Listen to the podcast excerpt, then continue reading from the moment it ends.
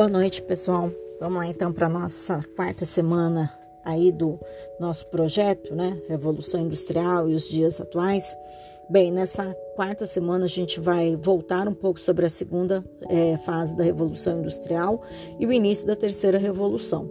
Bem, na segunda revolução industrial, vocês viram então que o uso do petróleo e principalmente da eletricidade, isso mudou todo né, o sistema da indústria, é, agilizou o processo da produção e teve um impacto muito grande na vida das pessoas. O petróleo, devido então aos seus diversos derivados, né? Então a gente tem aí do petróleo a questão do combustível, como a gasolina, o diesel, eh, o gás. Eh, a gente tem de, eh, mesmo né, com o petróleo o uso dele em vários outros segmentos, como então na indústria da borracha, do plástico, da tinta, entre diversas outras coisas que o componente que faz parte do petróleo, que é o carbono, ele se encontra praticamente em quase tudo que a gente utiliza. Dentro do aspecto da eletricidade, pessoal, o que vai acontecer é que com a energia elétrica a vida nas cidades também muda, né? Para-se então de usar o chamado é, óleo de baleia, né? E aí se matavam grandes quantidades de baleia para conseguir esse óleo, tá? Então tinha teve né, esse impacto também ambiental que foi né, amortizado, entre aspas, né, porque a baleia continua ainda sendo morta é, por diversas outras questões econômicas, mas não especificamente só para a produção da energia, tá?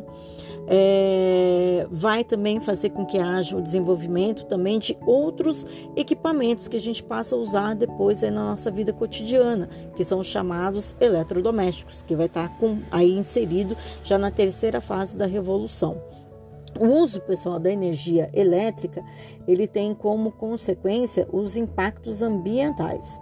É, a energia, por exemplo, produzida pelas hidrelétricas, ela requer que haja um grande espaço é, para o represamento. Então, muitas vezes você tem que alagar aí é, grandes áreas, seja elas florestais ou até mesmo de cidades, e aí você tem que fazer todo um deslocamento tanto então das pessoas quanto dos animais, quanto também então daí da fauna, né, ou no caso né, da flora, né, que é então das matas e algumas espécies de plantas que são específicas daquela região e tentar então reproduzi-las em outras localidades. Um exemplo desse, por exemplo, é, um exemplo, né, vamos dizer assim, mais nítido, é o que foi com aqui no Brasil com a construção da usina de Belo Monte, né, onde então é, uma grande área ali acabou sendo inundada. Isso então causou um grande impacto porque você teve que deslocar cidades e também teve que acabar deslocando então aí grupos também de indígenas que acabaram sendo levados para uma outra região do qual muitas vezes eles não estão adaptados e muitas vezes também se deparam com outros povos indígenas dos quais são inimigos, né? Não é porque são indígenas que são todos iguais, vamos deixar isso muito claro. Cada então aí povos indígenas tem a sua etnia, a sua característica. E além disso, turma, é, o que, que passa a acontecer? É, Para mover então essas usinas, você precisa também de grandes turbinas.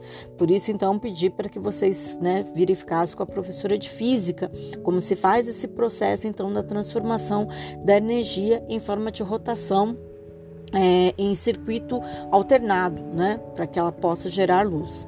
Outra coisa que também vai ter são as chamadas usinas termoelétricas. Essas são mais usadas em regiões que tem é, ou é muito gelada, né? Ou que não tem grandes quedas aí de água, como ocorre aqui, por exemplo, no Brasil. O Brasil também tem usinas termoelétricas. O, a questão é que a gente não faz tanto uso delas, até porque essas usinas elas têm um vasto problema também no aspecto ambiental, o chamado lixo atômico que ela produz. Esse lixo é altamente tóxico, ele é, precisa ser armazenado em geralmente em comboios, né, feitos aí de grande quantidade de chumbo. Mesmo assim, as pessoas, a maioria não querem esse lixo no seu território. É o caso, por exemplo, que aconteceu entre Poços de Caldas e Andradas, quando a gente tinha Nuclebras aqui no Brasil.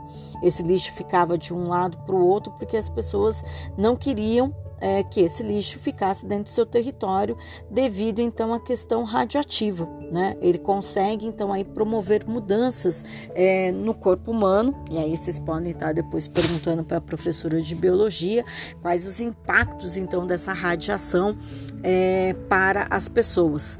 Tanto é que é, no aspecto trabalhista, quem trabalha em usinas termoelétricas, por exemplo, eles se aposentam antes e recebem até uma insalubridade porque o risco dessas pessoas ficarem contaminadas devido à radiação e terem aí futuramente algumas doenças, entre elas o câncer, né, desenvolver então o câncer porque tem uma mutação na célula, né? Isso é muito grande. Então esse impacto acaba afetando aí principalmente para quem a, trabalha nessa atividade de termoelétricas, né? No Brasil, na maioria das vezes a gente só usa a usina hidrelétrica, que é através do represamento. Outra coisa, pessoal, que vai ocorrer é que durante o sistema, então, das da segunda para a terceira fase da, revolu da Revolução Industrial, o uso da energia elétrica ela vai ter um impacto na vida das pessoas, principalmente dentro das cidades. As cidades, principalmente, elas começam a ficar muito mais iluminadas, deixa então-se de usar o óleo, principalmente de baleia, na época se usava muito dentro da Europa, então matava-se uma grande quantidade de baleias para extrair então esse óleo, tá? Então começa a eletricidade a tomar esse lugar, então da, das velas, né, que eram acendidas pelo óleo de baleia, pelo uso da eletricidade, é, com as, as redes de energia elétrica, é, como os postes, por exemplo, deixando as cidades mais iluminadas, as pessoas passam a frequentar muito mais os centros urbanos. Então a gente passa a ter uma vida é, cultural muito mais acelerada dentro das cidades. Além disso, também começa a acontecer a questão da criação, né, do surgimento aí dos automóveis. Então a gente vai ter a linha aí do Henry Ford, né, e outros carros que vão também aparecer ó, junto com ele. Por que eu destaquei o Ford? Porque ele que vai adaptar a ideia do Taylor né, que era aquele sistema então aí da esteira, algo muito comum que a gente até vê quase em todos os supermercados, tem aquela esteira que vai passando ali, né, com os produtos e para na frente da moça, né, para ela então ir passando os preços. Aquele sistema da esteira era chamado de um sistema taylorista.